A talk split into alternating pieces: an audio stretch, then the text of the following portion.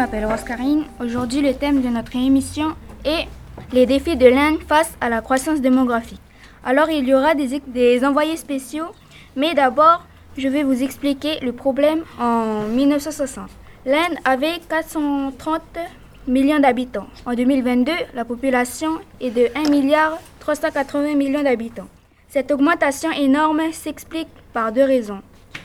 Une natalité élevée, beaucoup de naissances, euh, une mortalité faible, c'est-à-dire que le nombre de décès est faible grâce au progrès de l'hygiène et de la médecine.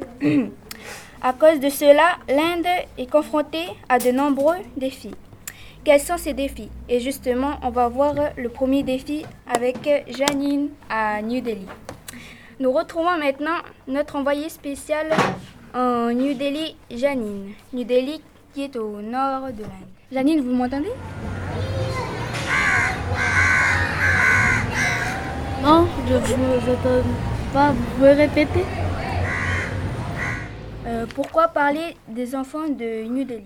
Parce que le progrès de l'éducation sont très lents en Inde. Il y a environ 20% des Indiens âgés de 6 à 4, 6 ans à 14 ans n'aillent pas à l'école dans les années 2005-2006. Quels sont les problèmes pour les filles? Ces problèmes est particulièrement important pour les filles dont la moitié n'est pas, pas scolarisée dans la région comme Bihar. Il y a là un déficit alarmant l'éducation primaire, pourtant très important dans, les, dans le processus, processus de développement.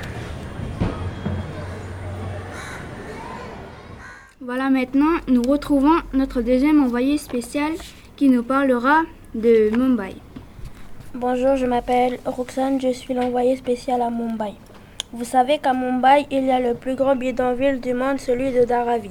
Souvenez-vous, c'est dans ce bidonville que le film Slumdog Millionnaire a été tourné. Quels sont leurs problèmes d'accès aux soins?